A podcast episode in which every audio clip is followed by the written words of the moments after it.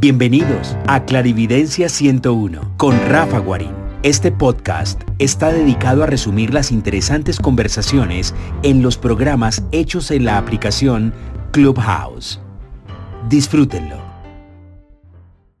Pues qué, qué, gusto, qué, qué afortunado, eh, Elisa, porque quieras compartir este taller del duelo a, toda la gente juiciosa que está llegando, a Raya, Vivian, Alejandro, a Karina, a Virginia, a Nikki, les digo que esto es impresionante y hay que aprovechar. Hay un, dicho muy ah, colombiano que se dice, a papaya partida, papaya comida. ¿Qué quiere decir eso? Que las oportunidades cuando son generosas hay que aprovecharlas. Claro. Y, y esta generosidad de Lisa es muy bonita porque nos va a compartir por cinco jueves consecutivos el taller del duelo. Eh, eso para mí me parece importantísimo porque hacer un duelo, primero hay que tener la conciencia que uno necesita hacer el duelo, porque mucha gente simplemente hace el duelo y, y no, digamos, no no hacen nada al respecto o no saben que, necesitan desdoblar ese proceso que los ha afectado emocionalmente. Y mm, ya viene la otra parte, primero uno darse en cuenta que sí necesita eh, realizar un duelo y después es cómo realizarlo. Eh, cómo es eh, la guía de, de Elisa. Elisa, tú ya has hablado acá, pero quiero eh, que, te, que nos cuentes un poquito de ti, mm, porque pues eh, esto va a quedar en, en, las memorias y es importante que la gente entienda la impresionante carrera y toda, toda la, la vida que has desarrollado. Entonces, sí, obviamente, seguramente, bienvenida y cuéntanos, cuéntanos de ti. Ay, muchas gracias, Rafa. Bueno, em, cuando yo te, te comparto y decido siempre al inicio de año al cerrar el año, eh, doy un servicio. Para mí es eh, ponerme al servicio de la vida y al servicio del colectivo. Y doy un taller. Este año, eh, el cierre de, año lo hice basado en cinco condicionantes que tenemos integrados desde mucho antes de nacer, desde el momento en que nos papá y mamá hacen esa gestación etcétera, etcétera, ¿no? Es redescubrir y descubrirnos desde esos cinco condicionantes.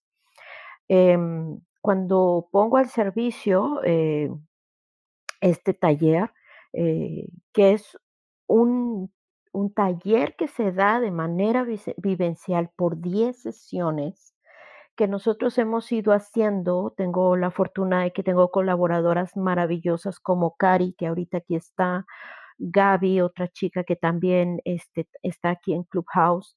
Em, ellas fueron ah, alumnas mías dentro de esa certificación eh, eh, de tanatología transpersonal humanista. Y ellas me dicen, maestra, em, usted ya está muy llena de cosas. Ponemos al servicio este taller, lo ponemos para que la gente lo, lo lleve a cabo y les dije adelante. Entonces eh, ellas fueron haciendo una estructura, eh, yo fui pues dando nada más mis, mis pequeños toques, mis pormenores, lo que yo podía integrar y se da este taller. Pero cuando yo te comento, este, maravillosamente tú dices, va, aquí está, vamos a hacerlo. Esa es la manera que yo cada tanto tiempo me pongo al servicio de la vida, al servicio de, todo el colectivo, de todas las personas. ¿Cómo es que llego hasta este punto? Bueno, yo tengo trabajando, casi tengo 60 años, meses para cumplirlos, em, y yo empiezo con toda esta búsqueda a raíz de situaciones muy personales e independientemente de una infancia voy a ponerle entre comillas feliz, pero con muchos condicionantes que me fueron entregando mis padres. Como hija de padres exiliados, habiendo estado eh, viajando y viviendo por muchas partes, yo voy descubriendo que había situaciones que yo no tenía como muy entendidas.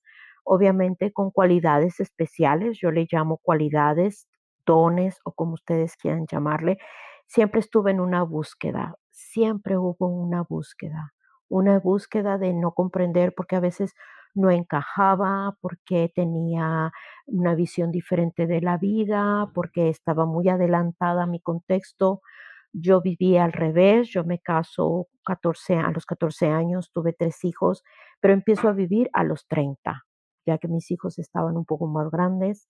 em, y empiezo a empaparme, a estudiar, a, a llevar una, un, como un proceso de vida. Eso me fue llevando tanto a preparaciones eh, muy, muy, muy eh, profesionales, desde la psicología, desde la psicoterapia, muy técnicas, desde un PNL, una neurolingüística, y, y al momento de presentarse una situación muy profunda, cuando a mí me, me tengo una vivencia familiar, empiezo con una parte muy espiritual. Nací en una familia muy espiritual, no católica, pero muy espiritual. Y entonces empiezo en esa búsqueda y en esa profundidad de verme hacia una medicina más integrativa, una medicina más energética, una medicina más espiritual. Tuve la oportunidad de viajar por todo el mundo, viví en la India, viví en Tailandia, viví en China, obtuve herramientas las cuales me fueron dando las bases de esa medicina eh, oriental.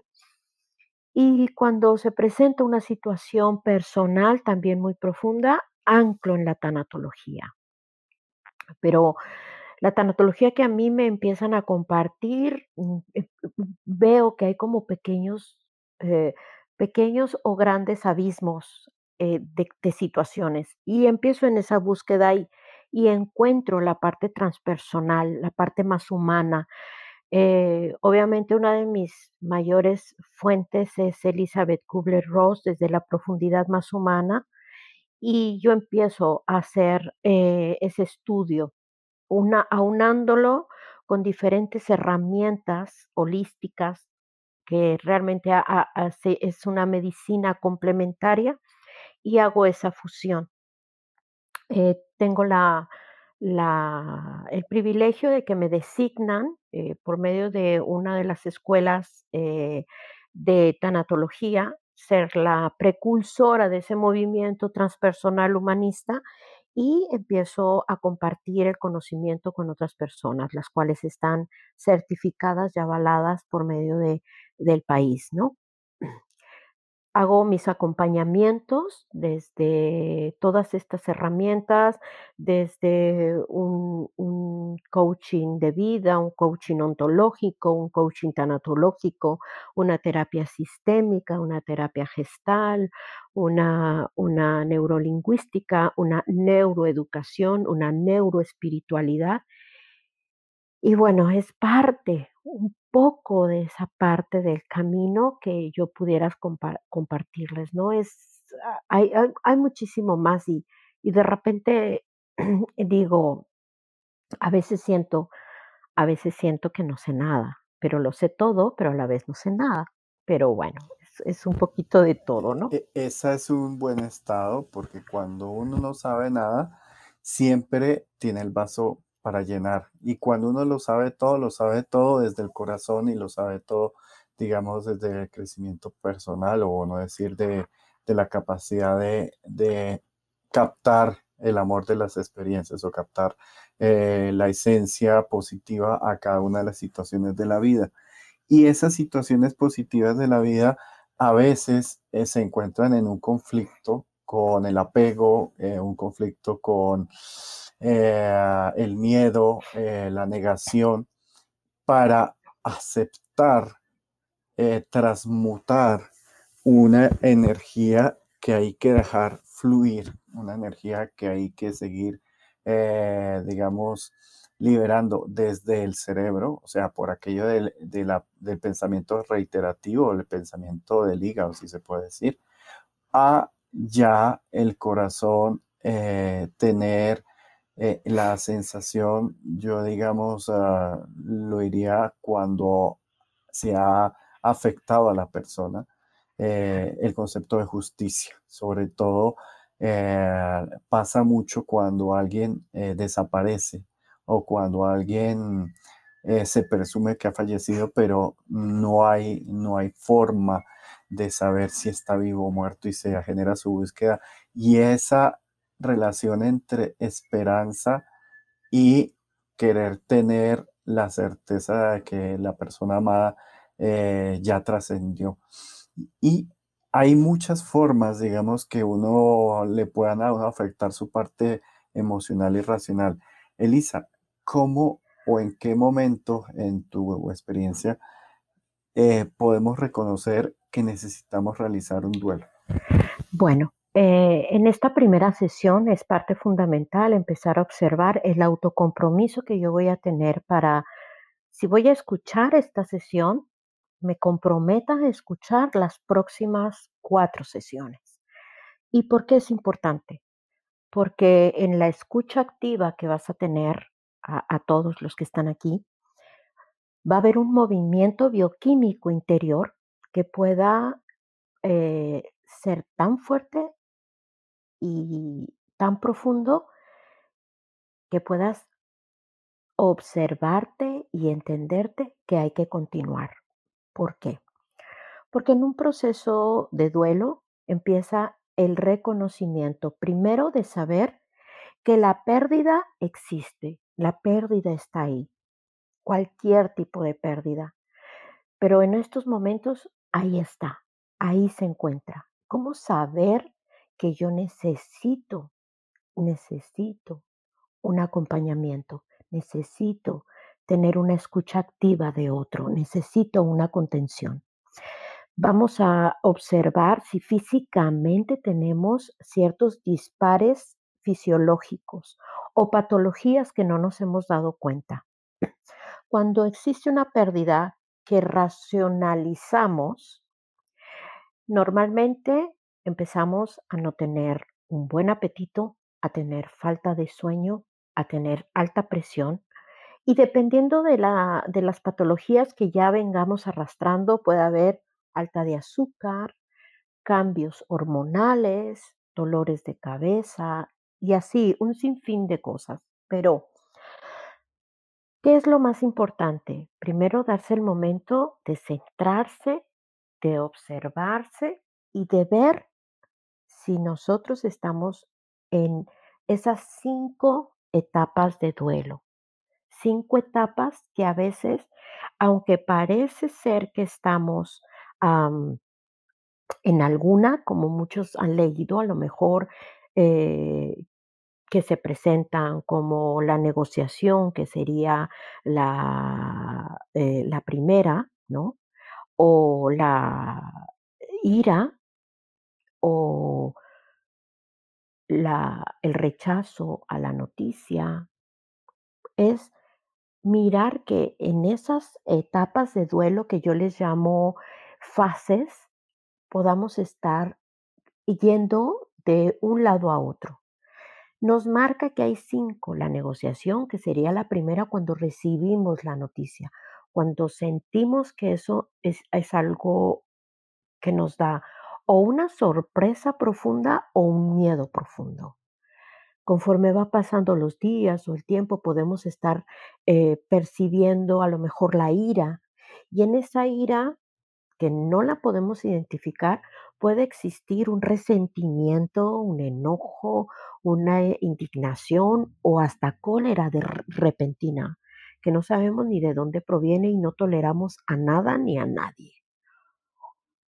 O pueda presentarse que estemos negociando interiormente desde, nuestro, desde nuestra mente e indagando con incertidumbre qué pasó, cómo fue, qué pasaría, qué pensaría y estar en un, en un bucle constante, ¿no? De, de una, un autodiálogo interno.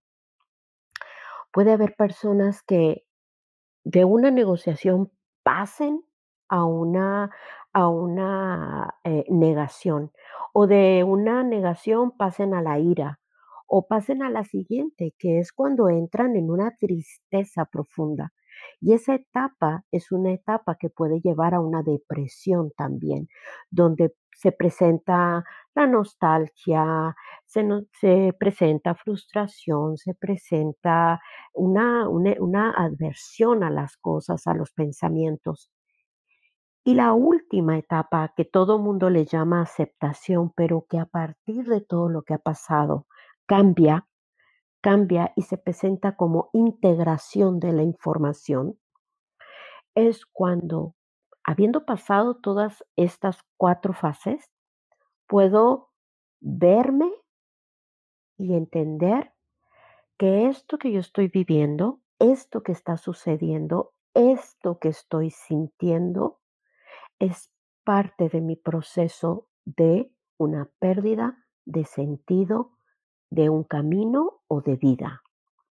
¿Por qué de un camino o por qué de vida? Porque todo dependerá del tipo de pérdida. Cuando es una madre o un padre, sentimos que hemos perdido lo que nos sostiene. Cuando es la pérdida de un trabajo, de una pareja, de un momento, de una expectativa, es de camino. Y aquí es donde como acompañante, como tanatólogo, tomamos las herramientas que tenemos para ir despertando los recursos internos que tiene la persona para que vuelva a encontrar el camino o el sentido de vida. Esa sería la primera parte, el observar si yo estoy dentro de estas cuatro, de estas cinco fases.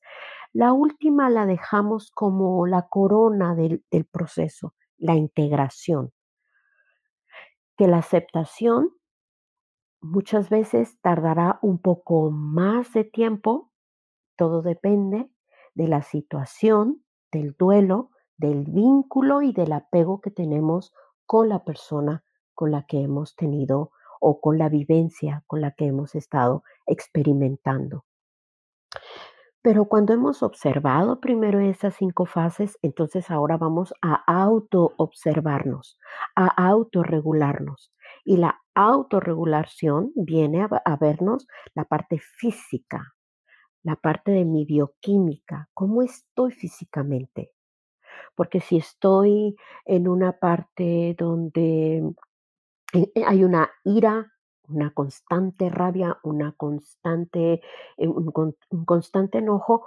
Obviamente mis patologías van a ser contracturas, dolores de cabeza, problemas estomacales, eh, problemas de, de de gastritis, colitis y todo lo terminado en itis, ¿no?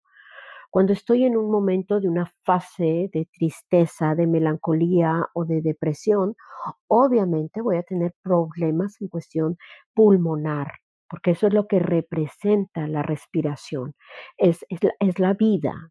Entonces, eh, la tristeza, la tristeza, la nostalgia, la melancolía se va a presentar desde ese punto, ¿sí?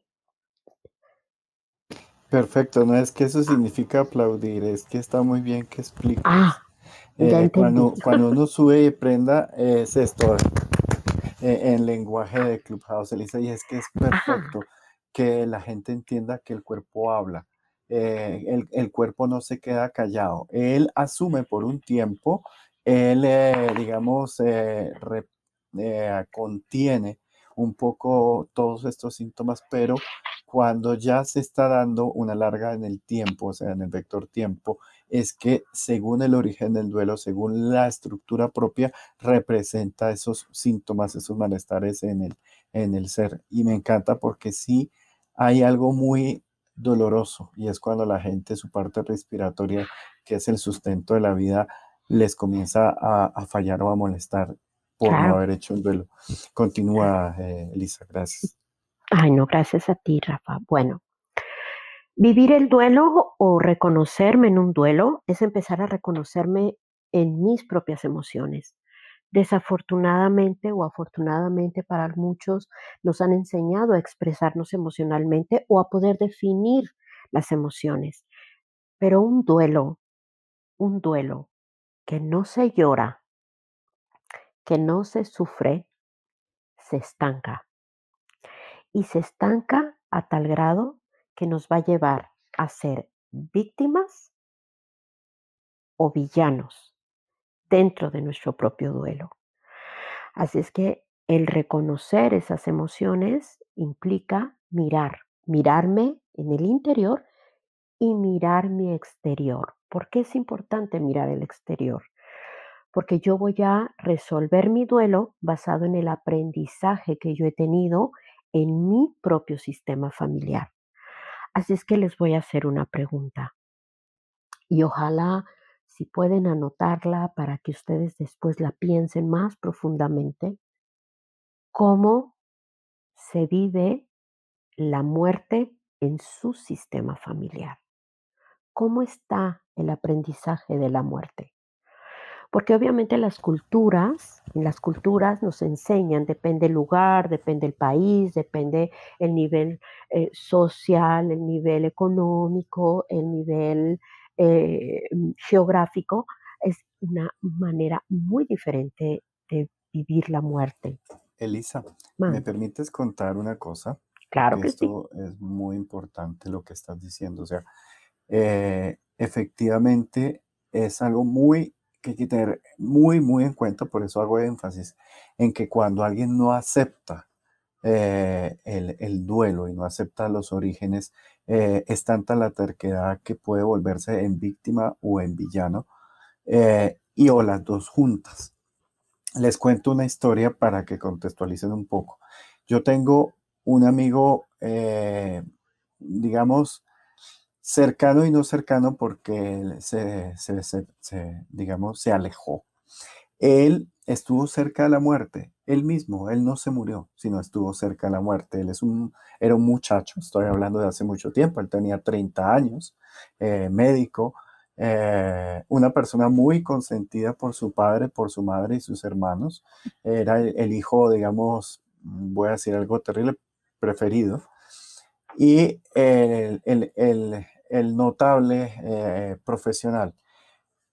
Era una persona bastante, con un ego eh, bastante puesto y con una terquedad bastante dada, pero muy vulnerable en su parte emocional en su parte de pareja, de sentirse eh, capaz de recibir una pareja.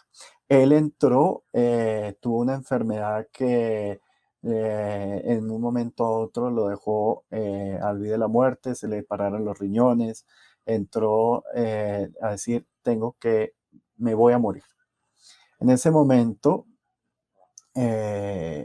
pues entró toda la etapa de de sanar del milagro, porque fue por milagro que él sobrevivió. Él, digamos que en, una persona muy, muy orgullosa, muy estoica, en algún momento dijo, bueno, ya que, de que no me morí, quiero darme un gusto y él quería viajar a, Europa a ver a su grupo eh, favorito en concierto, pero quedó con una colestomía, que es eh, que se muere un pedacito de, del intestino, te lo sacan y te ponen una bolsita al lado para que recoja todo lo que tiene que hacer. Él es médico, entonces él sabe perfectamente cómo son los procesos de sanación, cómo, cómo es el malestar. Pero viene después de un, de un, de un tiempo, él, yo no sé si se juntó el no hacer duelo con vergüenza, con negatividad, con valía propia disminuida. Eh, y eh, lo primero que hizo es que trató de salir a, digamos, a comer o buscar una pareja en una muchacha que lo único que quería era mm, que él le pagara cosas, le invitara a restaurantes y le diera regalos suntuosos. Y él en cierta forma cayó en esa, en esa parte de víctima. Entonces, él, eh, a una mujer que claramente ni lo, ni lo apreciaba, ni lo quería, ni lo amaba, eh, se, dieron el título de pareja o de novios, pero claramente la, la, muchacha tenía problemas eh, de estructura emocional porque ni siquiera le gustaba o aprobaba a sus amigos o a su entorno. Y uno de los fenómenos que sucede cuando hay alguien tóxico es que aísla a la persona. Esta mujer eh, cuando ya él se quedó sin recursos económicos o se los bajó, es simplemente mm, lo hizo a un lado y él quedó peor de deprimido. Pero por orgullo nunca lo dijo nada, siempre él era el que más sabía, el que tenía que, el, el, eh, el, error del hijo mayor, pues, de, eh, revuelto entre responsabilidad y ser un poquito mandón, llegó un momento en que encontró a otra persona con, una, con unos problemas, yo diría, bastante grandes, o sea, muy, muy, muy grandes, que en apariencia no son, pero cuando uno conoce eh, su entorno y cómo ella se desempeña y todo lo que hace también médico, eh, él eh, es secuestrado emocionalmente por esta persona que a su vez esta misma persona fue criada por una persona que tenía problemas mentales o emocionales, que trastornó la vida de, la, de esta señora, pero la señora cometió el mismo error de la primera vez y fue aislarlo, pero esta mente ya lo aisló absolutamente de todo. A, digamos, a mi amigo, lo, lo aisló hasta de su madre y de su padre, que, siempre lo apoyaron y siempre, y él se volvió ahora el villano, en el cual eh, con decirte que ni a las fiestas, ni Navidad, ni nada, llega y se preocupa por sus padres que ya están, eh, digamos, eh, bastante adelantados en años. Y casi que él les dijo, bueno, papás, eh, estoy entre mi esposa y ustedes y elijo a mi esposa. ¿Qué hizo esta mujer? Obviamente, ella, su parte fisiológica está muy maltratada por por una agresión pasiva emocional que no es el tema, pero pues ella ah, no puede tener hijos fisiológicamente. Entonces adoptaron a una niña porque ese era el fondo que él necesitaba para tener un amarre a ese vínculo. Y esto eh, hace más de 10, 15 años, sigue, y él necesita urgentemente hacer un duelo, eh, una aceptación, una, eh, una digamos, análisis, porque él está solo, o sea, está enfermo, está enfermo mental y, digamos físicamente. Y lo que logró esta persona, que en vez de apoyarlo, de ampliarlo, lo aisló, lo, lo secuestró emocionalmente y lo tiene solo, o sea, solo le permite estar con la familia de ella, que como explico, tienen problemas de, de funcionamiento, si se puede decir familiar. Y este muchacho eh, tiene 52 años y él, como va, eh, no ha hecho el duelo. Y no fue porque simplemente se le hubiera muerto alguien. Resulta que hay muchos tipos de, de eh, emociones o de eventos que le pueden a uno también generar una pérdida y a generar ese, esa necesidad de duelo. Entonces, eso es lo que les quería contextualizar, Lisa. Gracias. No, gracias a ti, Rafa. Es que definitivamente cómo poder compartir, como tú dices, con estos tipos de ejemplos. yo siempre en las sesiones, en, los, en las eh, capacitaciones o en cualquier tipo de, de, entrevista o cuando yo estoy, siempre comparto parte de mi propia experiencia. Eh, al mirarlo desde esa parte transpersonal, desde yo, mi yo profundo, eh, te vas dando cuenta que tienes pérdidas desde el momento en el que naces. Y ahí al nacer te entregan cinco condicionantes importantes que en este momento no los voy a, a poner como abanico porque sería muy extenso. Pero esos cinco condicionantes son los que nos van a crear y nos van a formar en esos primeros eh, años de vida y son los que nos crean en esa personalidad y los que nos conforman desde nuestra propia inteligencia emocional.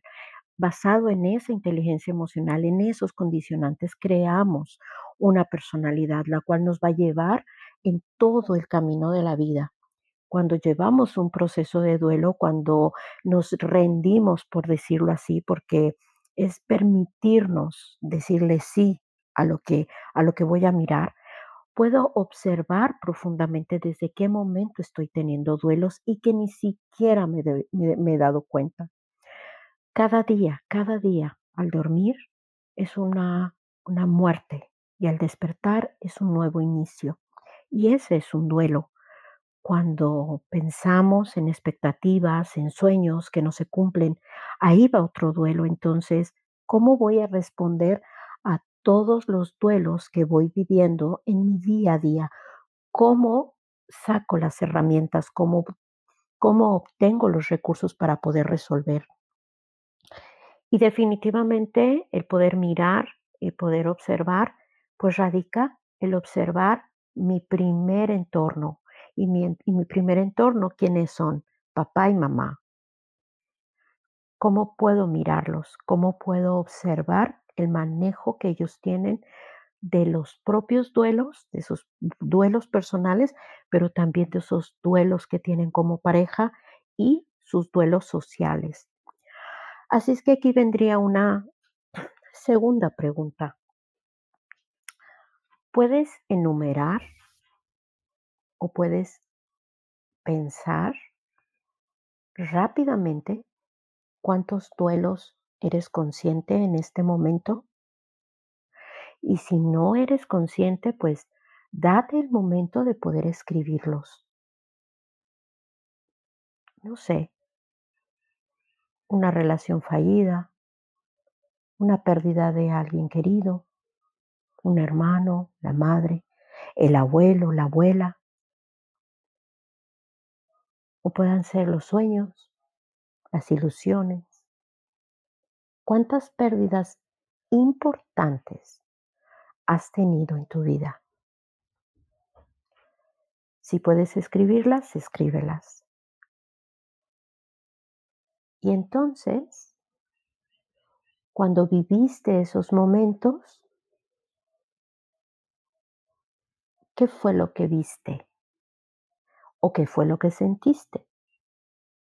Y si puedes definir qué es lo que sentiste, ponlo en una emoción. Así, ponlo en una emoción. Porque a veces no nos damos cuenta, no las podemos definir, no las podemos mirar. Y me gustaría compartirles un cuento. Es un cuento muy bonito. Y, y ese cuento, aunque es pequeñito, nos dice,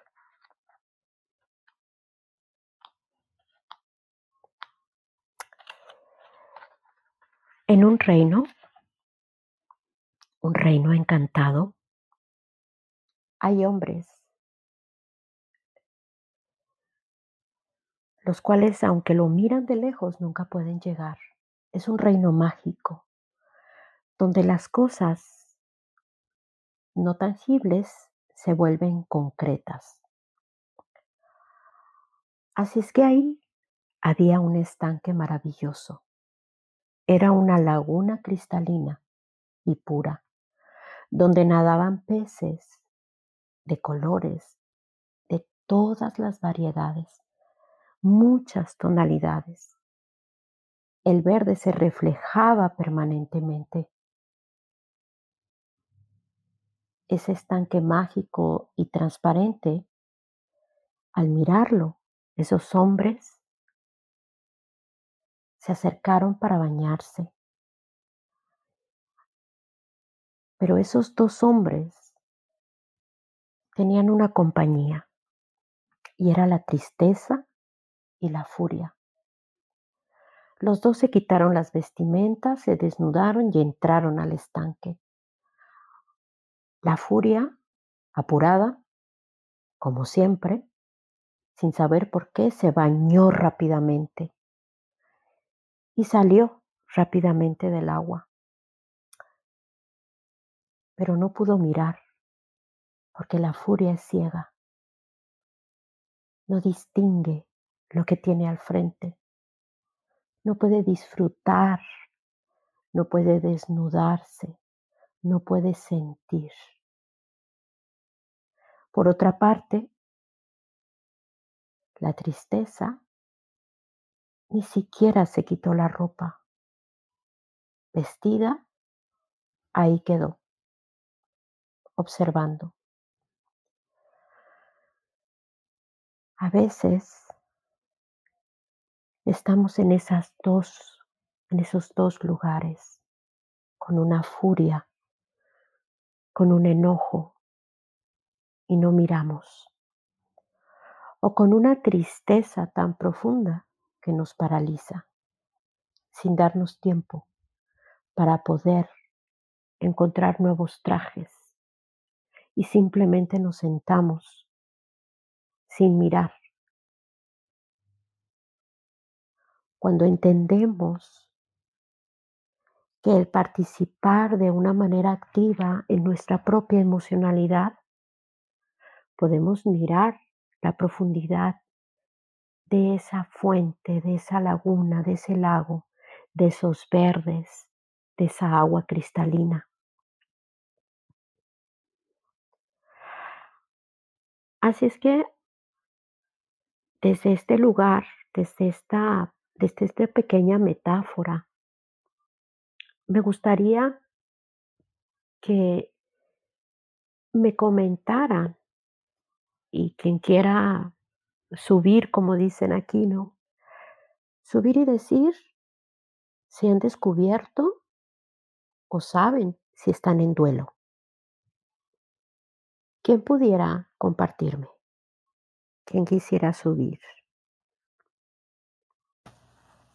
Elisa, mira, mm, hay una, una historia ah, para, para, entender eh, la necesidad del duelo y es que a mi padre, eh, digamos, eh, en sus últimos años de vida, siempre estemos hablando del proceso de la muerte, precisamente para aceptarlo, para eh, que él tuviera una guía dentro de la, digamos, del proceso de la muerte.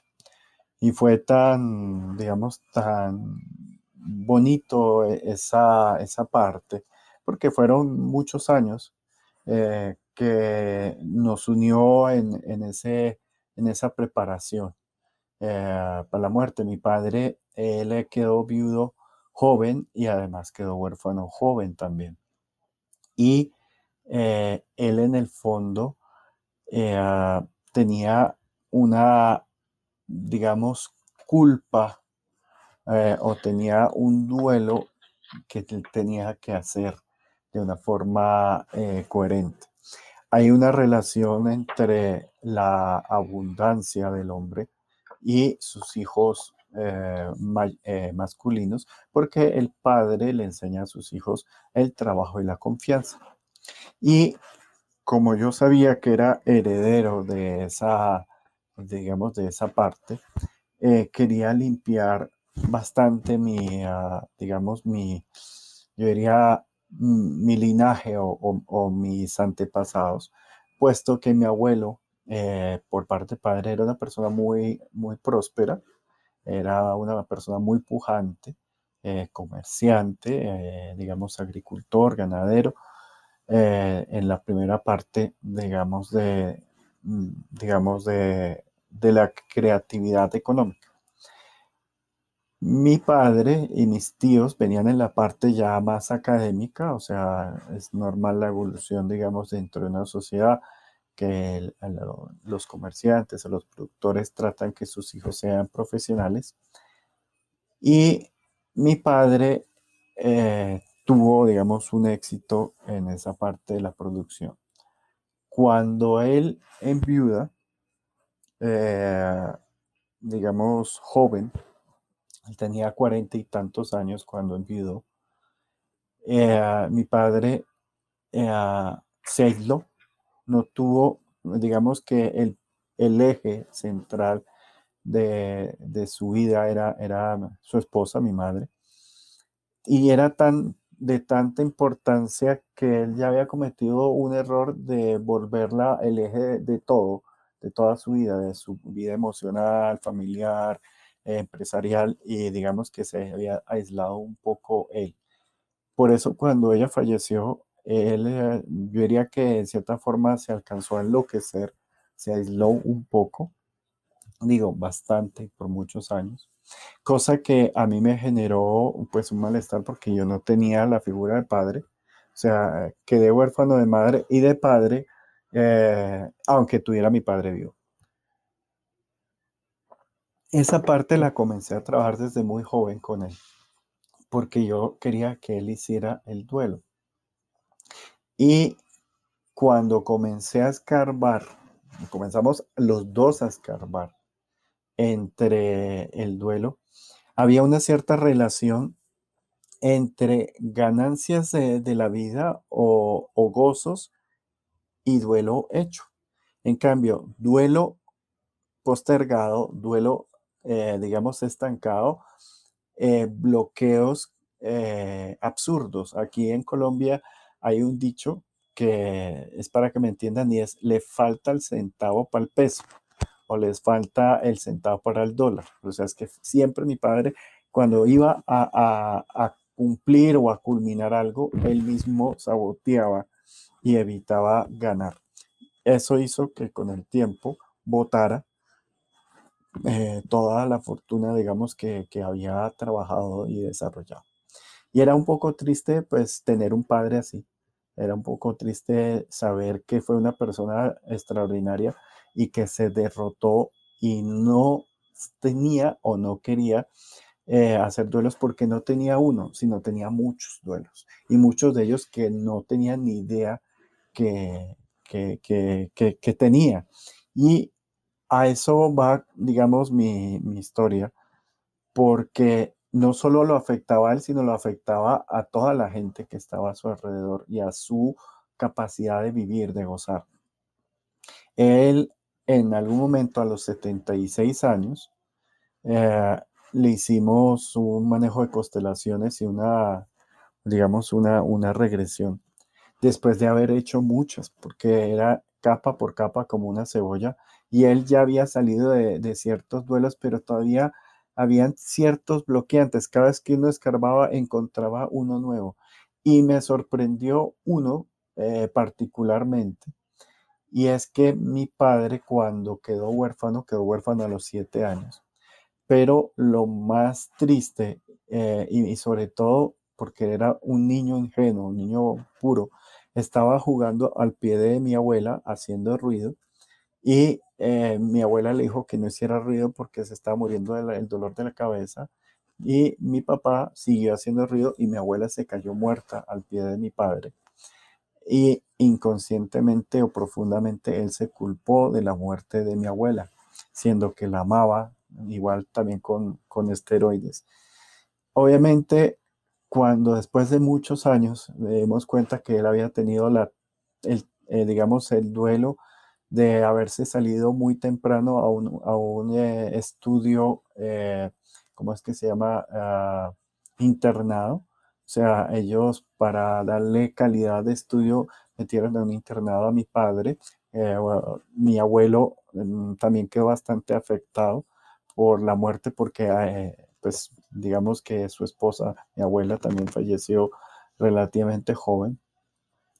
Y cuando yo veía esa parte de los duelos familiares, de los duelos constelaciones, eh, hay que hacerlo primero tú o tú y además hacerlo también las personas que, digamos que amas o que tienes en tu círculo o en tus amigos. Hay que tratar de no de imponerle el duelo, sino de hacer el duelo con él, de acompañarlo, porque si tienes esa conexión es porque te ha tocado. Cuando eh, se logró ese duelo, que era un duelo muy profundo, es impresionante, pero se llegó a un duelo aún más antiguo, incluso un duelo heredado. Eh, y ahí es ya donde entra el concepto de constelación familiares. Mm. Pero lo que les quería contar es eso, que a veces sí uno tiene muchos duelos y si no afronta el primero no se da cuenta que tiene varios por los cuales realizar. Gracias. Ay, gracias, Rafa. Y fíjate, qué bueno que haces mención de esto y, dijiste bloqueos. Pues precisamente hay ciertos factores o trampas dentro de un proceso o de procesos que hemos tenido en la vida que bloquean y entorpecen cualquier tipo de duelo. Uno es la parte de la fantasía, esa parte de la fantasía donde yo divido mi realidad con la vivencia y la vivencia de ese duelo la dejo adormecida, queda ahí, queda ahí estancada. La idealización de la persona, la idealizo tanto que no permito que termine de cerrarse ese proceso y no permito que la ausencia llegue para poderla sentir, para poderla, eh, para poder nutrir ese nuevo comienzo. Ahí es donde muchas personas pueden llegar a quedarse en esa idealización. Claro está el vínculo y el apego, que es algo que nosotros como tanatólogos miramos primeramente. ¿Cómo estoy vinculada con aquello o con aquel el cual me da esta pérdida? ¿Y cómo generé ese apego? Ya sea que me genere un apego eh, demasiado contradictorio, demasiado contracturado, o me dio un apego tan seguro que puedo darme el permiso de poder permitir que fluya desde ese proceso de duelo. La, la parte de las fijaciones, ¿no? Donde voy creando ataduras representativas o cíclicas para desvirtuar de una manera el proceso con el cual yo necesito iniciar o, se, se sugiere iniciar. Entonces, en esas fijaciones puedan, pueda presentarse una manera de no de no nutrirme, de no de crear una una idea de que el duelo no me nutre, me destruye. Los traumas, los traumas vividos a raíz de el concepto de la muerte, cómo se vive, si ese trauma, eh, en la comunicación y en la enseñanza del duelo ha sido ha sido súbita, ha sido sorpresiva o ha sido violenta. Este tipo de, este tipo de, factor se presenta cuando se ha tenido muertes violentas, se ha tenido, eh, eh, se ha presenciado muertes, de un ser querido de una manera violenta, inesperada. Y ahí es el resolverlo, el poder integrarlo, es un poco más tardío. Pero muchas personas en, en esos tipos de procesos lo, lo colocan en una burbuja permanente que va detonando con situaciones físicas eh, más profundas, ¿no? También hay otra, otro, otro condicionante y ese es el, la adicción al dolor. Si no me duele, si no duele, pues no es bueno, pero volvemos al aprendizaje. Si no lloro, me voy a ver mal. Si no sufro, ¿qué va a pensar la sociedad? ¿no? Y, y es esa parte del autorreconocimiento. Te puedo compartir una, una vivencia muy, muy cercana donde eh, eh, esta mujer de casi 80 años eh, muere su esposo de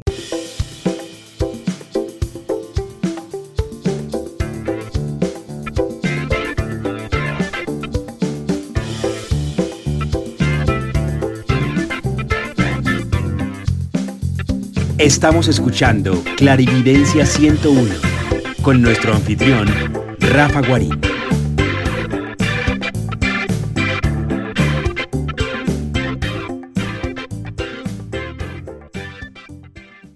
más de 89 años. Pero cuando, cuando muere su esposo, lo único que ella me comparte y me dice, me siento tan tranquila y me siento tan en paz que me da miedo lo que van a pensar. Y obviamente en su acompañamiento y en su proceso de duelo, pues era mirar que, que con un matrimonio de 60 años pudo descubrir muchas cosas eh, y se dio el permiso de que a su edad pudo tener un crecimiento personal y mirar que, que en todas esas vivencias había sufrido muchísimas pérdidas, no se había dado la oportunidad de vivenciarlas, había mirado el camino de, esa, de, ese, de ese matrimonio y que se, se da cuenta al final que no había sido pleno para ella. Entonces no sabía cómo reaccionar y que si era correcto no sentirse, no sentirse eh, eh, triste o deprimida o melancólica. Todo lo contrario, se sentía completamente en paz. Entonces, ayudar y acompañar a integrar esa información sin juicios. Primeramente, ella le permitió poder estar más tranquila y no presentar tantas patologías físicas como posiblemente hubiera podido presentar teniendo ya condiciones de una diabetes, de una hipertensión, de una angina de pecho y poder decir, estoy en paz, estoy tranquila.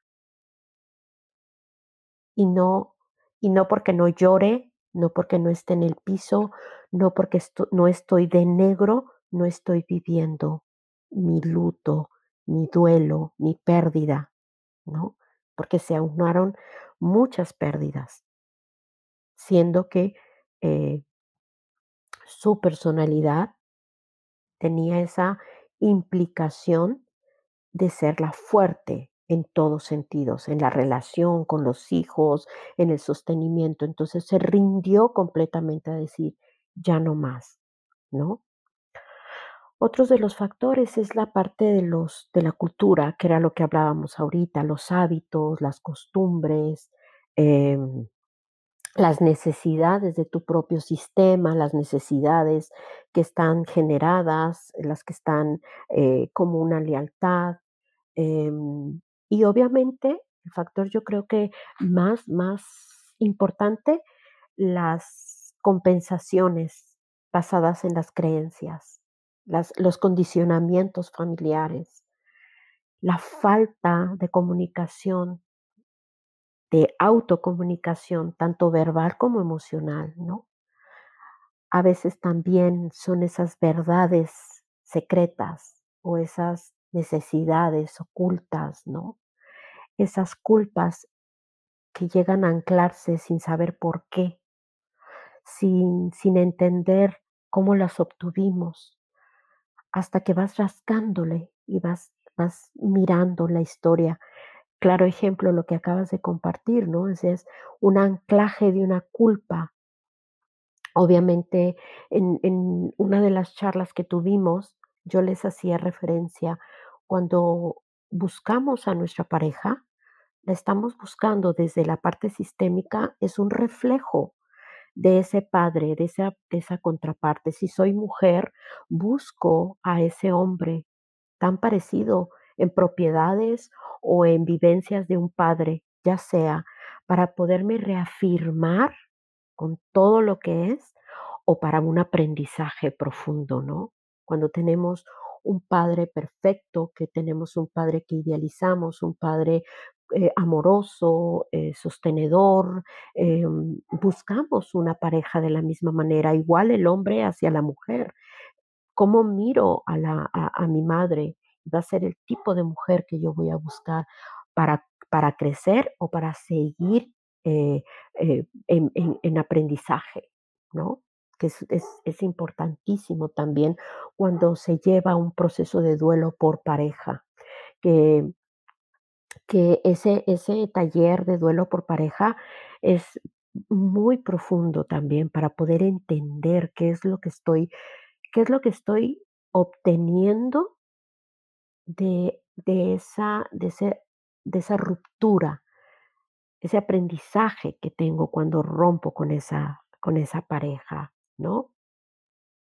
No sé si hasta aquí tengas, tengas, Rafa, algún comentario, alguna pregunta. Mira, Elisa, hay ah, eh, esa mezcla entre no hacer el duelo y la culpa, algo bastante importante que hacer, porque digamos que la culpa tiende a limitar las dinámicas de la persona y eh, tiende a encerrar a la persona. Eh, y una de las cosas cuando ya lleva mucho tiempo, la culpa es que necesita un acto, mm, yo diría de fe o un acto de, de salto hacia, hacia el vacío para comenzar a trabajar, ni siquiera para solucionarse, sino identificar y comenzar a trabajar esos, esos procesos de, duelo eh, en, uno y en los demás. Y eh, una de las, digamos, eh, cosas que, que referencia un poco el duelo es esa, mm, digamos, negación, esa negación, eh, sumándole, no sé si a veces eh, miedo o a veces que se le, eh, a las personas le, le venden o, le acomodan al miedo a, sus seres queridos o a sus personas amadas y comienzan a hablar desde un lenguaje castrador, un lenguaje violento aunque no sea físicamente ni, ni activamente violento, se vuelve pasivamente violento. Entonces, hay dos conceptos que hay que tener claros y es la parte activa y la parte pasiva. La parte activa es mucho más fácil de identificar cuando las personas tienen eh, estos bloqueos o no han hecho estas ah, partes del duelo o del miedo o de la culpa, generalmente son personas que no saben que tienen eh, eh, que realizar el proceso y todo lo exteriorizan, todo lo vuelven, digamos, explosivo, todo lo vuelven exógeno. Pero eh, una vez hecha la identificación del proceso, lo realizan. Pero vienen unos más complicados y son los postergadores son las personas que postergan, las personas que les da negación o pereza hacer los procesos. Y ellos generalmente son personas introvertidas, personas, eh, digamos, pasivas, que en vez de confrontar, lo que hacen es que se, se vuelven adictos o se, no digo se acomodan en la parte positiva, sino se acomodan volviéndose adictos a a la negación o al no hacer el duelo, que le van poniendo una capa cada día a, su ser de, de digamos, de, quietud, de negación, de nulidad. Estas personas sí saben cuál es el origen del miedo, pero eh, vuelvo y digo, eh, se, se recuestan en cualquier excusa o en cualquier situación para no iniciarlos. Hay una cosa muy importante con respecto a esto, y es que ambos, sean los exógenos o los, eh, digamos, eh, mm, introvertidos, necesitan compañía, necesitan hablar, necesitan el grupo, necesitan eh, mover o necesitan pertenecer, digamos, socializar eh, para poder generar estos primeros patrones de, digamos, de visualización. ¿Por qué? Me preocupan mucho los segundos, porque ellos, pues los he visto, que llevan años, años, y no digo pocos años, negando hacer un duelo y lo vuelven más grande. Y al final, el duelo solo necesita realizar ese proceso identificando lo que eh, hablabas al principio, sus etapas, eh, la negación, eh, la furia, el dolor, la aceptación. Y en uno de esos, digamos, en reconocer la sintomología que la parte emocional genera en el, cuerpo, en el cuerpo físico para saber que efectivamente sí necesito. Y otra en la parte social o económica, lo que yo les digo, les falta el centavo para el peso para poder eh, eh, darse esa confianza o ese valor propio de, eh, entrar. Lo que sí les garantizo es que una vez hecho el duelo, una vez hecho la concientización del proceso del duelo y la actuación, la conciencia, se obtiene recompensa. Se obtiene la recompensa de la libertad, la recompensa de la liviandad, la, recompensa de la capacidad de dejarse permear y de dejarse compartir por los demás. Eso es así un, un breve concepto, Elisa.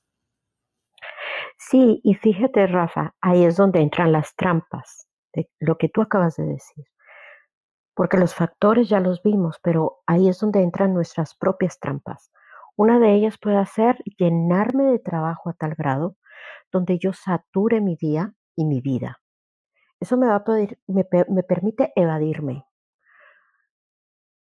En algún tiempo cuando yo tuve mi, mi autoduelo de que mis hijos crecieron, eran, eran ya jóvenes y yo estaba muy joven porque mi primer hijo lo tuve casi a los 15 años. Obviamente, cuando ellos empiezan a volar, me quedo sola porque yo me separo muy pequeña.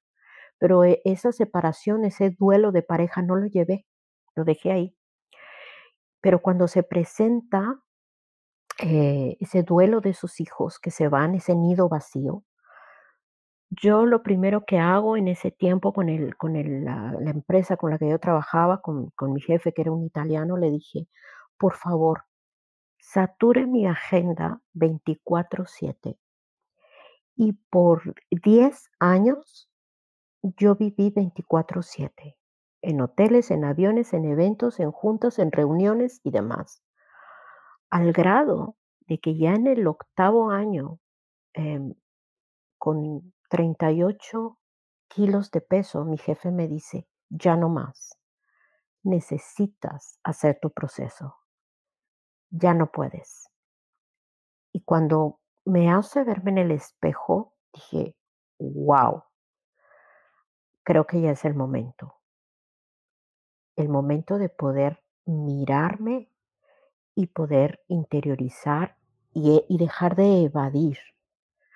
Porque entra en esa parte donde te vas llenando de cosas, de personas, de conocimiento de aquí y de allá, pero no haces un alto. Y no lo haces porque entonces no te quieres sentir culpable.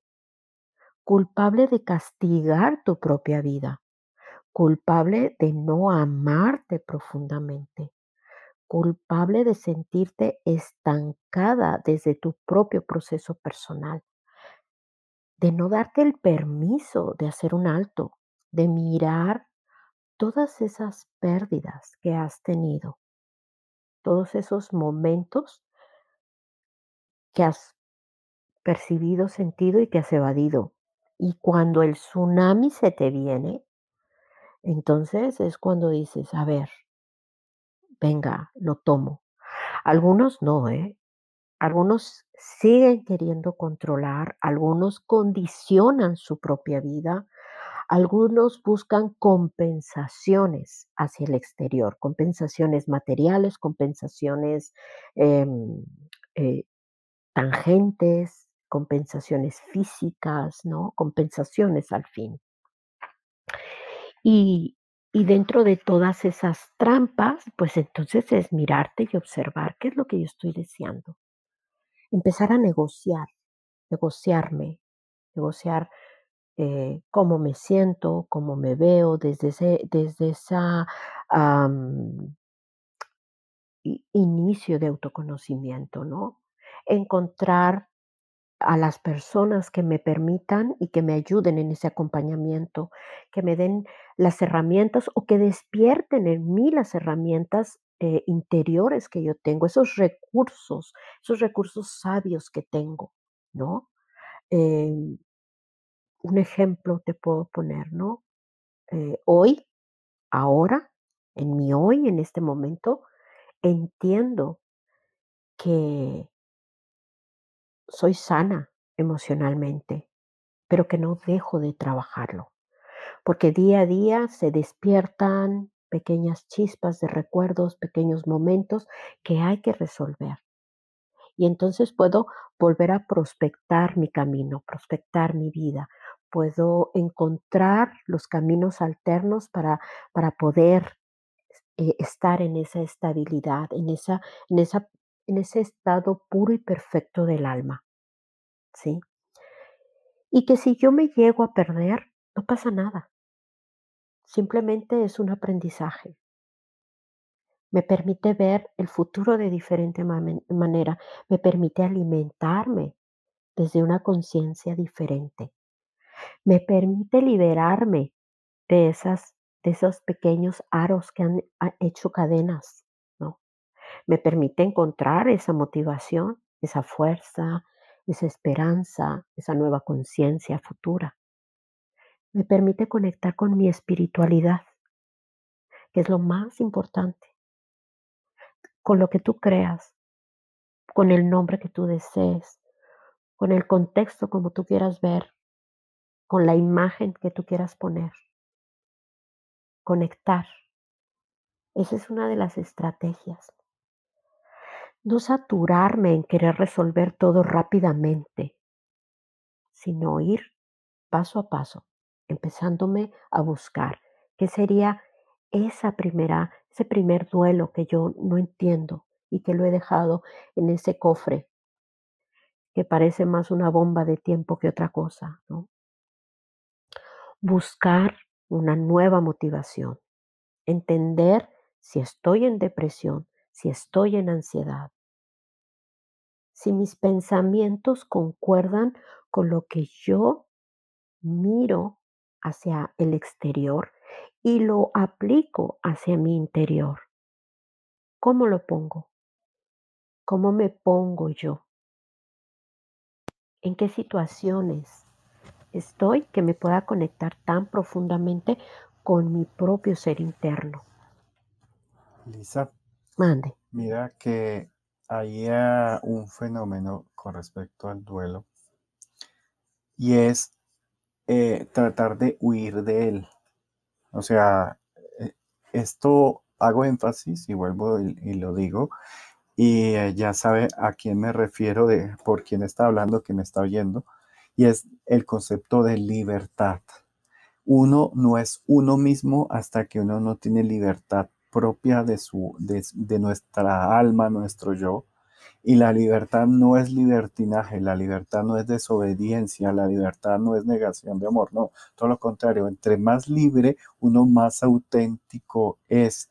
Y la libertad se lleva a donde uno esté. Uno puede estar aquí, puede estar en China y allá está en libertad. Pero hay un evento o hay una forma, y conozco a una que otra persona, no están aquí en la sala, pero pues eh, están huyendo precisamente, en que viven huyendo del duelo, le, lo vuelven una excusa para estar viajando, para estar eh, digamos, eh, intercambiando de, voltajes de experiencias con el objetivo de gozar. Lo digo de una amiga que ella trabaja mucho para poderse dar viajes disque de placer, pero cada vez que realiza un viaje que no son nada baratos y necesitan mucha inversión y mucho esfuerzo, ella se daña su viaje, busca dañarse su viaje, o sea, en cuando alguien quiere gozar, eh, quiere tener confianza, eh, ella eh, encuentra cualquier excusa o si no su mismo cuerpo. ya por decirles, tengo, ya le decimos el síndrome del dedo gordo inflamado, porque cada vez que va a viajar y tiene los pasajes, la visa, todo, y, y el capital enorme que se va en un viaje, y más de placer, se le inflaman los pies incluso antes de salir. Y es como una preparación al huir de sí mismo. Y esta persona eh, no es libre porque su orgullo la tiene amarrada y su orgullo a, a poder aflojar, a poder soltar, a poder ser. Entonces, la libertad, sea quien uno sea, del alma, la libertad del corazón, te da la capacidad de amar más profundamente a los demás, a las situaciones y de gozar más profundamente todas las situaciones. Eso era lo que quería aportar ahí, Elisa. Gracias. Y fíjate, ¿no? Es, es, es una parte de evasión y cuando, y está bien, ¿eh? Si lo vemos desde ese lugar, desde ese respeto, habrá personas que apenas así puedan sostenerse en la vida Y entonces, para ellas es lo correcto, está bien. Pero va a llegar un punto en, en donde, como te digo, el tsunami va a llegar y se va a ir encima con todo, desde lo físico, desde lo mental, desde lo espiritual, y la pérdida total del sentido de vida la va a hacer despertar o la va a hacer decidir dejar de existir. Pero también es válido y está en el respeto, porque cada uno de nosotros en las diferentes, en los diferentes momentos de vida podemos ir, em, ir aprendiendo a, a- a ir manejando todo eso.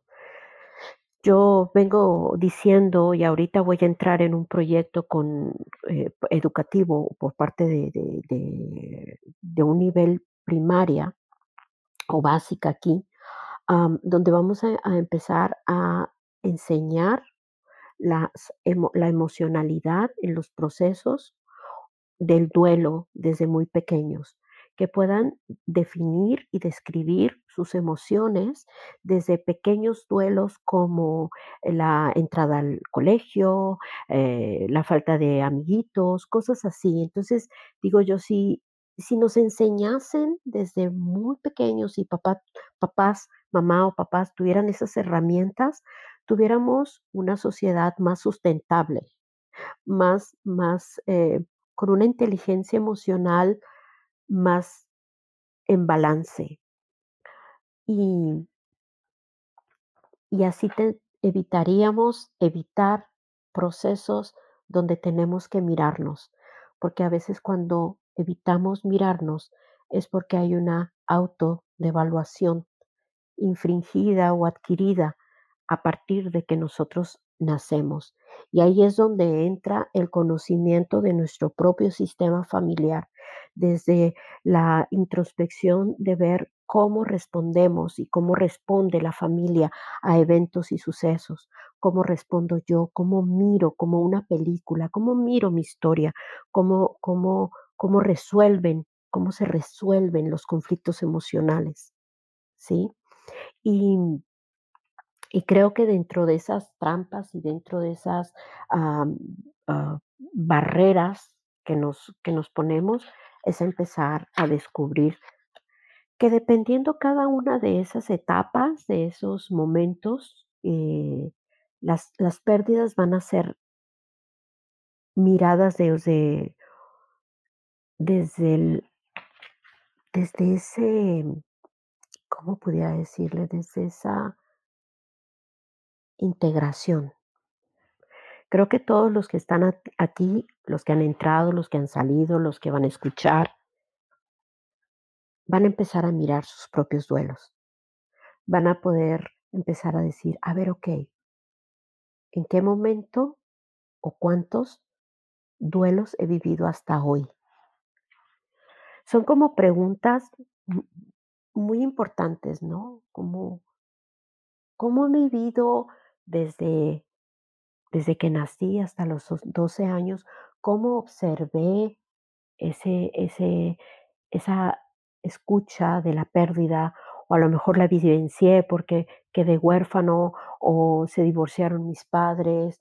Cuando entras en esa parte de la adolescencia, cómo comprendo mi entorno familiar, cómo está estructurado, cómo miro eh, la resolución o cómo se lleva un duelo cuando soy un adulto joven, cómo funciona y cómo motiva eh, de una manera grupal la- las pérdidas en esa adultez madura, cómo encuentro y cómo resuelvo mis vínculos y mis apegos que puedan ir generándome esos duelos que ni siquiera a veces me doy cuenta y que empiezan a crear en mí un sentido de incertidumbre constante, ¿no? En esos adultos mayores, cómo, cómo se vive, cómo lo trascienden, cómo lo, lo, lo identifican, ¿no? En cada una de las etapas en las que nos encontramos, que es parte de ese acompañamiento, puedo ir definiendo, puedo ir mirando. Así es que te voy a pedir y les voy a pedir que en este tiempo, de aquí a que volvamos a vernos, observes cómo procedió o cómo procede el conocimiento en relación a la pérdida, a la muerte, hasta tus 12 años. Y lo escribas. Eh, y si puedes definir emociones, las definas, las, las pongas en ese contexto. Y después me definas otra etapa, que sería de los 13 a los 19 años. ¿Cómo cumple esa función? ¿Cómo la observas? ¿Cómo está tu grupo familiar en relación a ello? ¿Qué comprendes y qué no comprendes? ¿Qué es lo que te marcó? ¿Y qué es lo que recuerdas? Y obviamente, ¿cómo defines las emociones? Si puedes definirlas. Y otra de las preguntas sería, ¿Por qué? Veo en cada una de esas dos etapas lo que veo. ¿Por qué lo veo así? ¿Desde dónde lo veo? ¿De dónde lo aprendí? Y cuando estoy escribiendo, observen qué es lo que genera en su cuerpo, en qué parte de su cuerpo, qué sensación. Empecemos a reconocernos bioquímicamente. Puede ser un frío en las manos, puede ser un vacío en la boca del estómago, puede ser un dolor en la rodilla y escribámoslo para poder empezar a, a autodefinirnos, a, a conocernos y a reconocernos. ¿Sí? Rafa, no sé si hasta aquí vamos bien.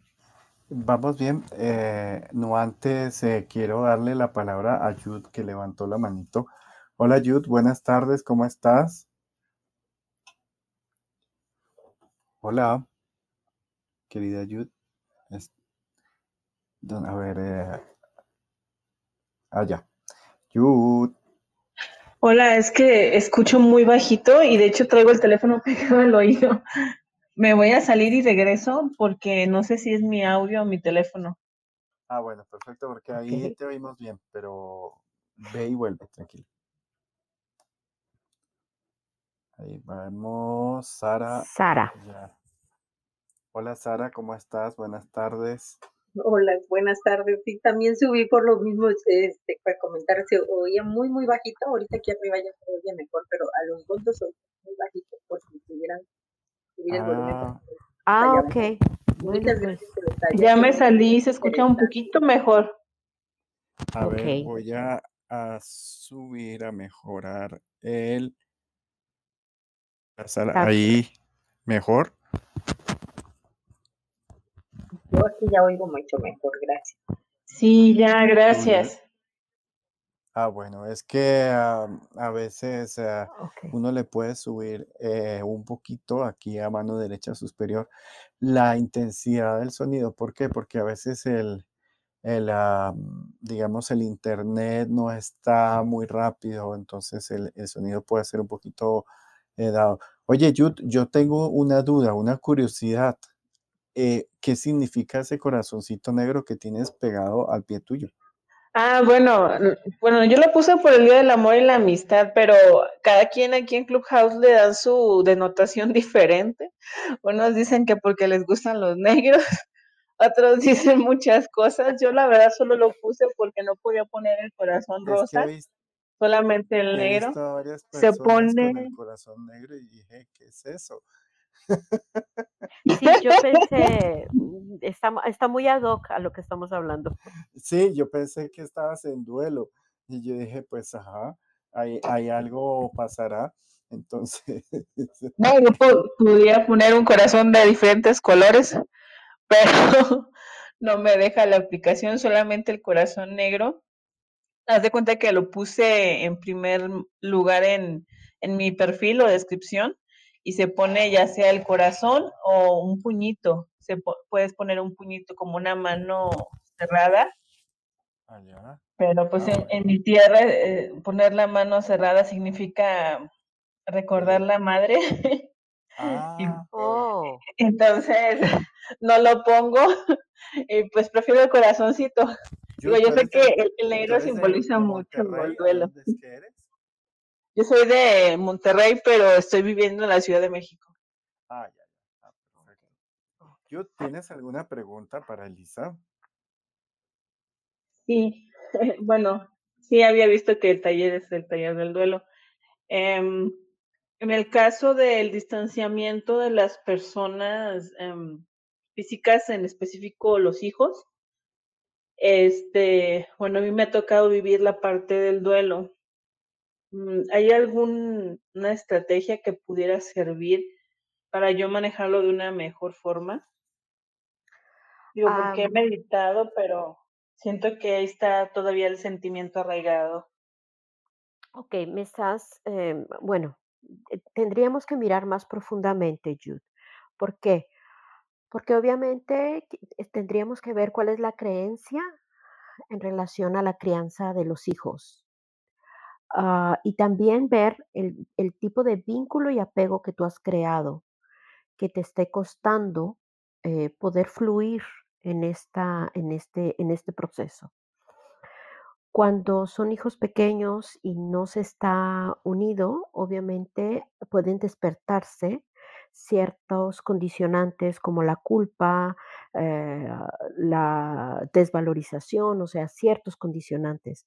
Pero como yo les decía a un inicio, cada duelo, cada proceso es, es diferente. Se pueden dar los recursos y las herramientas para que de alguna manera puedas estar en balance constante ahí es donde puede entrar el mindfulness. Nosotros cuando damos el taller siempre eh, les eh, hacemos envío de pequeños ejercicios que ya se tienen en resguardo, donde basado en los condicionantes que se activan, se, les envía, ¿no? Se les entrega. Aquí sería esa parte. Hay un, hay un libro de, de- trabajo, un libro de tareas, un workbook, que si en dado caso quisieran eh, llevar el proceso completo, como lo llevamos en línea, eh, pues se contacten conmigo para yo podérselos enviar y obviamente eh, poder intercambiar eh, el WhatsApp para poderles enviar esos pequeños, esos pequeños ejercicios de mindfulness que por medio de la respiración, que como bien lo hablábamos al inicio, es parte fundamental de cualquier proceso psicoterapéutico, la respiración te permite conectar con la vida en todo su contexto, en todas sus áreas. Así es que esa sería, yo creo que la, la parte donde mm, mirar más profundamente, ¿no? Perfecto, sí. Ahí eh, los invito a que le pongan eh, la campanita al perfil de Lisa y a ella les va a recordar de los siguientes cuatro sábados que quedan el taller de, digamos, de, de realizar o el proceso de, de hacer los ejercicios para poder eh, concientizar, eh, encontrar, analizar y, y al final, pues eh, yo no diría eliminar, sino transformar eh, las experiencias que a uno le generan en el duelo. Sara, buenas tardes. Ahora sí, ¿cómo nos oyes? Muy bien, ahora sí, ya muy bien, gracias. Sara, ¿tú tenías alguna pregunta? No, mira, no tengo ninguna pregunta en este momento, gracias, solamente es para escuchar mejor y para comentar lo mismo que Jude, y aquí escucho mejor y ahorita cualquier duda yo muchísimas gracias, muy interesante. Perfecto. Hola Mónica, ¿cómo estás? Buenas tardes. Hola Rafa, buenas tardes. Elisa, buenas tardes, buenas tardes a todos. Darle las gracias por este espacio, Elisa, interesante tema. Y bueno, a mí me encanta todo esto que tiene que ver con las emociones. Y descubrí que cuando estaba estudiando bioneuroemoción, el posgrado, me di cuenta que bueno, que siempre, em, digamos, en casi toda mi vida, digamos, ¿no? Sentía como una tristeza, pero no sabía de dónde venía. Y cuando estuve en ese, eh, digamos, proceso de estudiar y aprender eh, bioneuroemoción, me di cuenta que tenía esa tristeza aprendida cuando pequeña, porque mi mamá perdió a sus papás muy seguido, y cuando estaba pequeña, obviamente, o sea, yo la veía llorar. Entonces, bueno, asumí em, esa tristeza inconscientemente y la sentía en mi cuerpo, pero y me preguntaba em, por qué estoy triste y no sabía mm, por qué lo estaba. Entonces lo descubrí em, pues indagando y, la bioneuroemoción me vino muy bien. Y ahí fue donde me di cuenta de esta tristeza que estaba, de este duelo que tenía, que no sabía que, que, lo tenía, ¿no? Y de dónde venía. Gracias. Oye, Mónica, hay, hay, que tener un punto paralelo y ya viene con el tema que hemos manejado en los sábados en 101 Clarividencia, y es cuando la gente es medium o la gente es empática, a veces genera sintomatología que no es propia, que es eh, ajena, pero muchas de ellas tienen que ver con el duelo, con el dolor, con el desapego.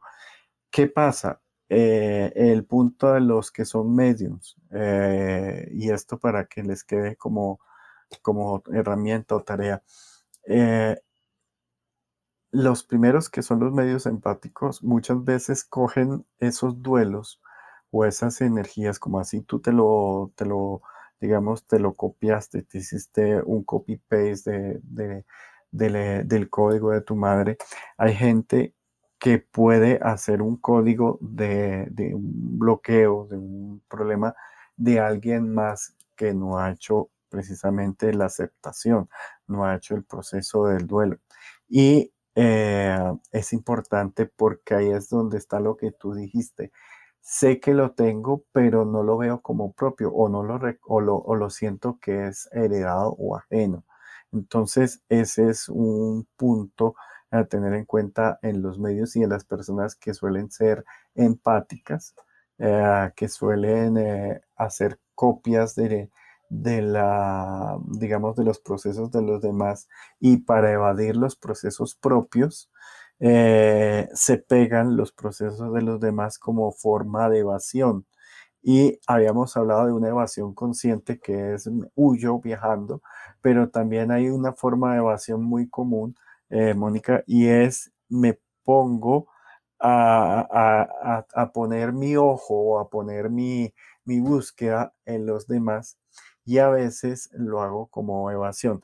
¿Cuál es la forma? Entender todos podemos tener experiencias y todos podemos tener eh, el chance de, cometer un error, dejar el ego de ser perfectos, que no se nos exige ser perfectos, sino que simplemente hagamos, trabajemos. ¿Qué pasa? Cuando uno eh, se le pega un duelo o uno ayuda a una persona a hacer el duelo, ahí con esa ayuda y con esa enseñanza comienzas a abrirte la conciencia y los caminos para tú misma generar tus propios duelos. Entonces, esa es la pequeña diferencia entre, entre las personas empáticas y los medios. Eh, si alguien eh, se te acerca, eh, algún fantasma y tiene un proceso de duelo y te pide ayuda, pues mm, negocias con él y le haces la, digamos, la terapia, si se puede decir, o, o, la orientación para eh, que esa persona eh, haga su proceso y pueda trascender. Y así mismo, como compensación o como coletazo, tú te das cuenta del por qué estás asumiendo eh, energías que no te corresponden. Entonces, ese era el puntico que te quería decir, Mónica. Gracias. Gracias, Rafa. Y fíjate que, Rafa, en relación a esto, ¿no? Es ahí es donde nos damos cuenta que desde la parte sistémica entran las lealtades, las lealtades desde la emocionalidad o desde los patrones repetitivos. Y como bien dices, ¿no? Y como dice Moni, cuando ella eh, se introduce a todo lo de eh, la eh, yo dentro de mis procesos y en ese conocimiento, obviamente te permites descubrir y mirarte profundamente. Pero es bien importante que sepamos que somos como un efecto dominó. Cuando nosotros resolvemos un duelo, cuando resolvemos algo, automáticamente estamos resolviendo como en una onda expansiva hacia todo nuestro sistema familiar, a todos esos campos de información desde, desde el consciente colectivo o el inconsciente colectivo.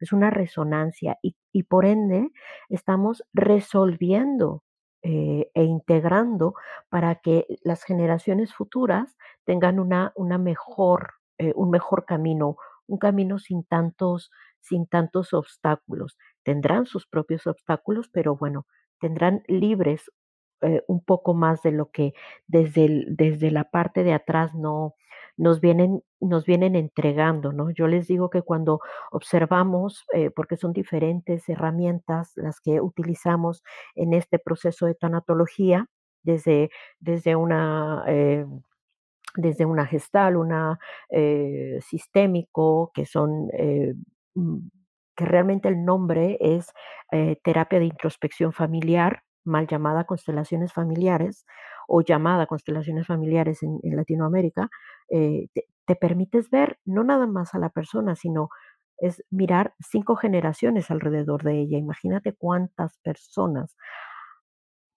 se miran y se observa todo un proceso de, de conocimiento, ¿no? De, de integración de información. Y es como si te metieran en una coctelera, ¿no? Cuando entras realmente a, a sumergirte al por qué, por qué lo vivo, por qué estoy, por qué siento, por qué miro lo que miro, por qué percibo lo que percibo, ¿no?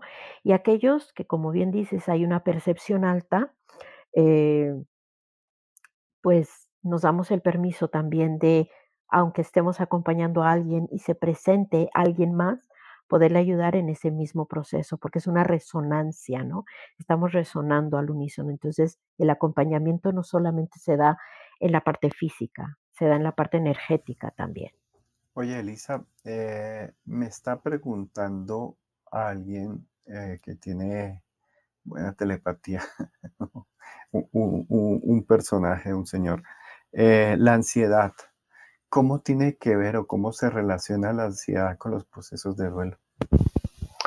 Bueno, la ansiedad es una manera que se te refleja o es una manera donde el cuerpo te está diciendo, hey, es como si fuera la campanita, el, el despertador, hey, necesitas algo que tienes que resolver desde tu propia profundidad sistémica. O sea, la ansiedad que representa el movimiento del corazón en, un, en una velocidad, ¿no?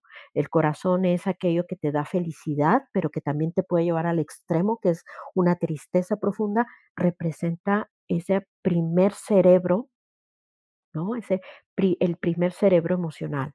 Entonces es para, haz un alto, permítete. Primero, empieza a manejar tus cuadros de ansiedad por medio de autorreconocimiento, por medio de la respiración y a partir de ahí ve descubriendo qué es lo que te genera la ansiedad, porque una ansiedad puede ser generada por una palabra, por un sonido, por una sensación, por un aroma o por un recuerdo. Y el recuerdo puede presentarse por cualquiera de los otros cuatro. Así, sencillo. Sería mi traducción, ¿no? ¿Cómo ves? Eli, ¿puedo? Claro, claro, adelante, Sí, Moni. eso que no sé si Rafa quería decir algo. No, no, eh, continúa, man.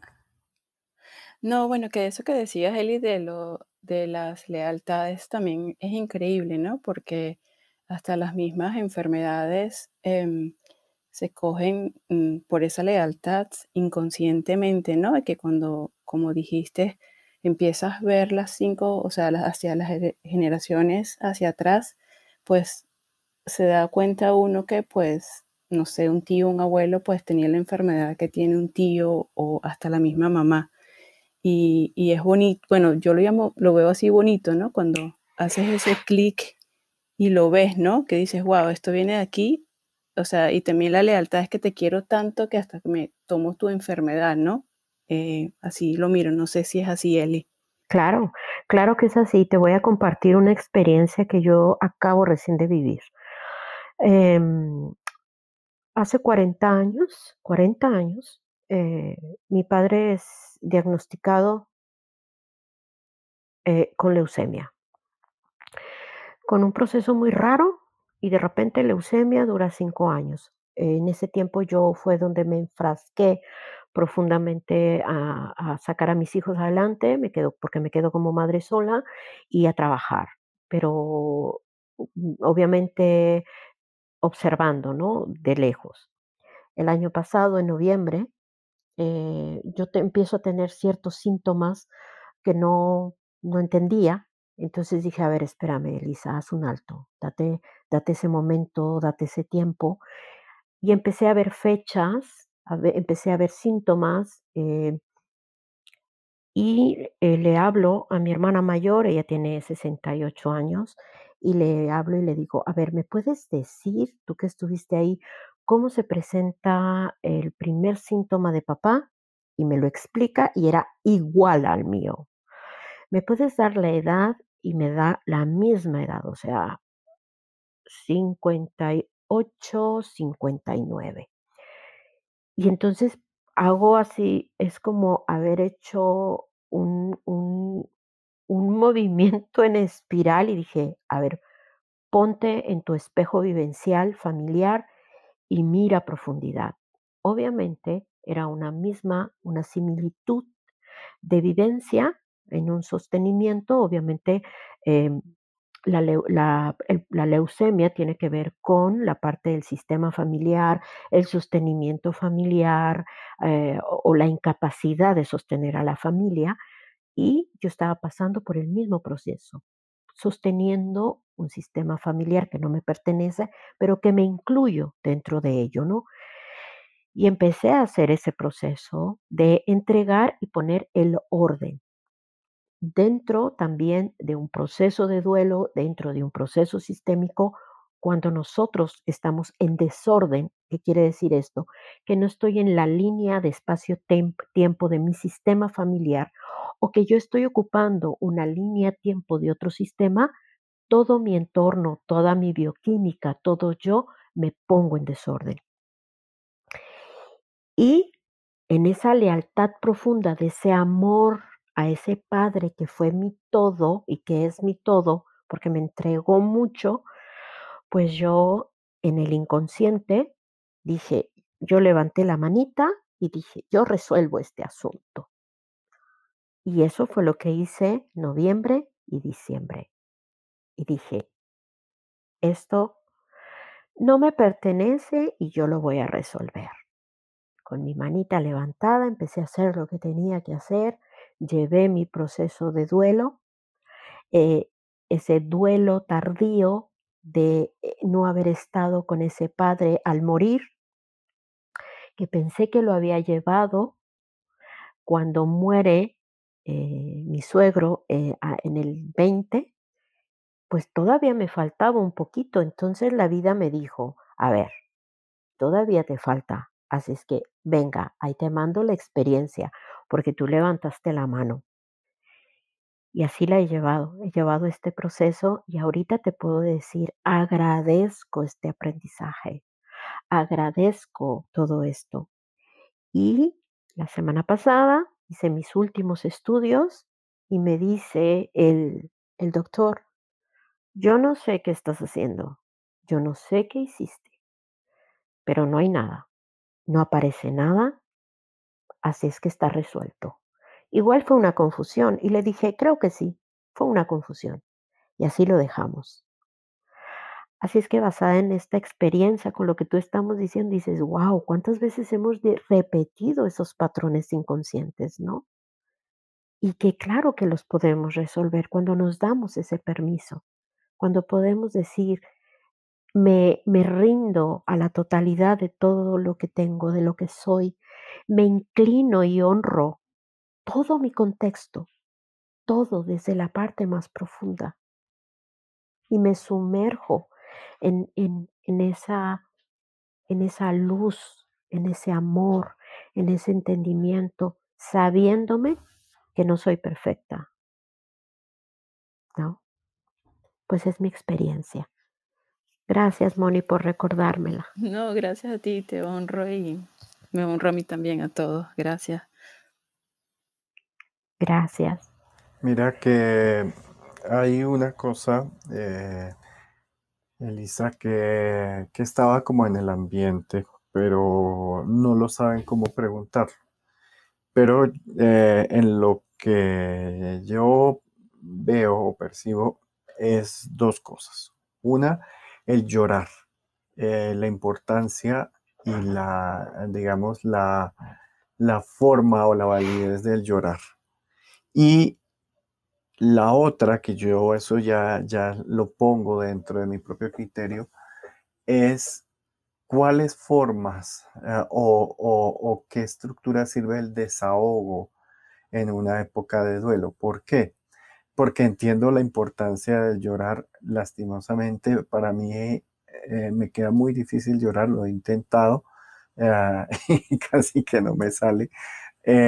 pero entiendo que he utilizado el coger, y como tuve entrenamiento en artes marciales, eh, coger un cojín o coger eh, un objeto y cogerlo a, golpes, por decirlo. Eh, pero, ¿qué es esto? O sea, ¿qué, qué, qué utilidad o qué, qué mm, sentido tiene el llorar o el desahogarse de esta forma, Elisa? Ay, perdón, estoy con el micrófono cerrado. Creo que hay varias tareas y en esta, en esta sesión, la primera tarea va a ser permitirme. Permitirme sentir desde donde yo pueda sentir, desde donde yo pueda. Pero permitirme sentirlo. Si tengo ganas de, llorar, llorar hasta vaciarme. Decía mi padre, a veces pensamos que el llanto es malo. Pero imagínate cómo la fuente va soltando el agua. Y esa, ese soltar el agua la vuelve a nutrir. Sería algo así. Cuando yo me permito llorar, cuando yo me permito sentir la emoción y decir, estoy triste, dame permiso, permíteme, porque cuando las personas te ven llorando, te dicen, no, no, no, no, no llores, no llores, no, cálmate, cálmate, ya, ya, no llores, ¿no? O sea, dame chance, ¿no? Dame el permiso de llorar. date el permiso de sentirte. ¿Desde dónde? Date el permiso de enojarte también si tienes enojo. O sea, la primera tarea es permítete sentir las emociones que sientas, identifíquelas escríbelas y ahí quédate, sintiendo, sin juicios, sin juicios y sin creencias. Sería la primera tarea, Rafa. Mi querida Lisa, mm, me parece muy bueno. Eh, yo veo que ya estamos entrando en la etapa final por el día de hoy. Ay, sí, eh, qué rápido. Eh, pero ya han pasado casi dos horas. Eh, y la idea a todos es que sigan la campanita de Lisa, pongan el perfil para que estén pendientes del próximo jueves.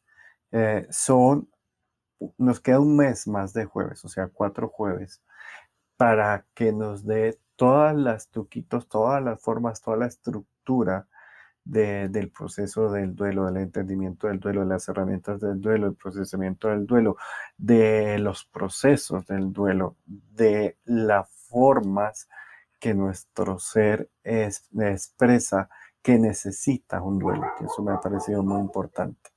Entonces, eh, ahí no sé si Elisa tiene eh, su contacto porque quería compartir con ustedes cierta información eh, ciertos documentos. Entonces, ahí ustedes pueden ver, yo aquí ah, lo estoy buscando, espérate Lisa, a ver si es que tienes una hoja de vida. Ah, bueno, sí, ahí está tu contacto para poder realizar esa, digamos, esa generosidad, esa meta que Elisa, como lo explicó eh, a la una de la tarde aquí en Hora Colombia, cuando iniciamos, eh, que ella se toma como procesos cada año, eh, hacer uno, y yo sé que no solo uno, sino iniciar el año con un acto de generosidad. Y más que este es el año de Elisa, este es el año en que ella entra a, tener eh, el seguimiento y las pautas de, de los procesos de este año. Y uno de ellos es que es la libertad. Y entiendan que la generosidad de Lisa es porque se le da la gana, porque sí, por libertad, por generosidad. Y fíjate que no, no, no creas, ¿eh? algunas compañeras terapeutas me dicen, ay, ¿por qué haces? No sé, yo lo pongo al servicio, es una parte de mi propio aprendizaje, ¿no?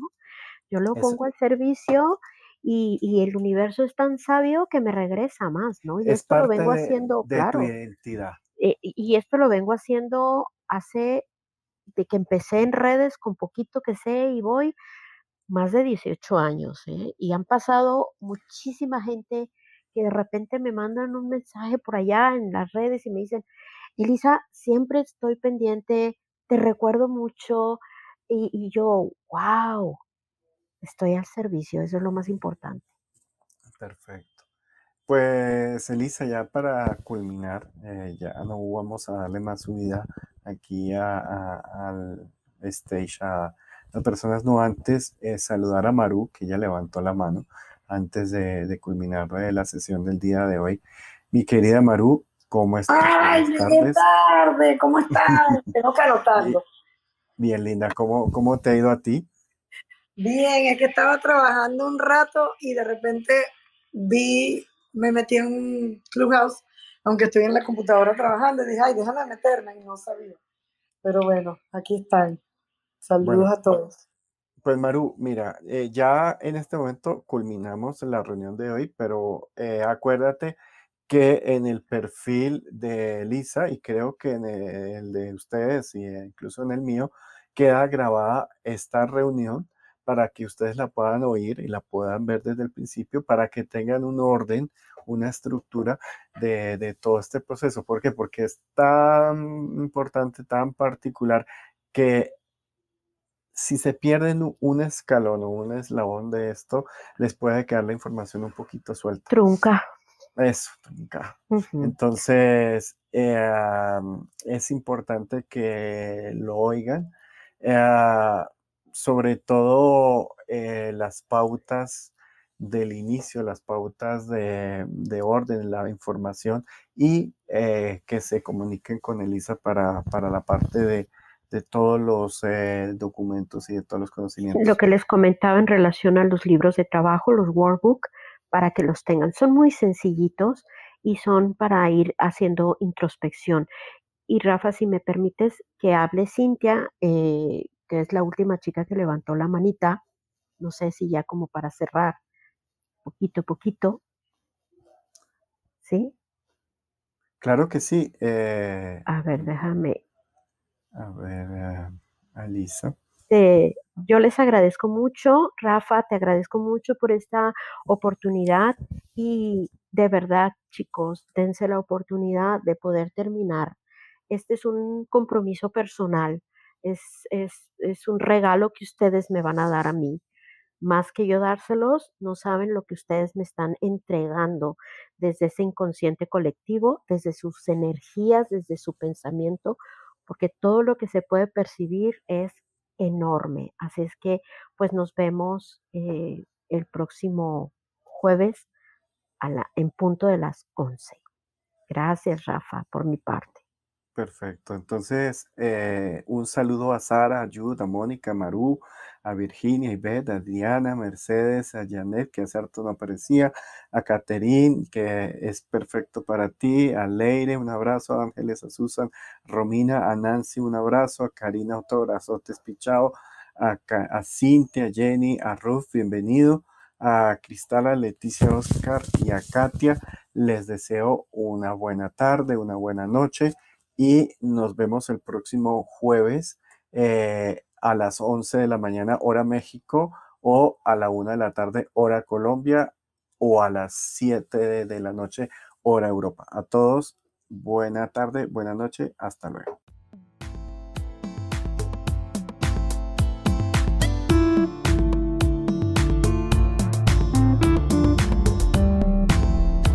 Continúe con este su podcast Clarividencia 101. Si desea conectar con Rafa Guarín, hágalo a través de un mensaje en su cuenta de Instagram. arroba Bienestar Estudio.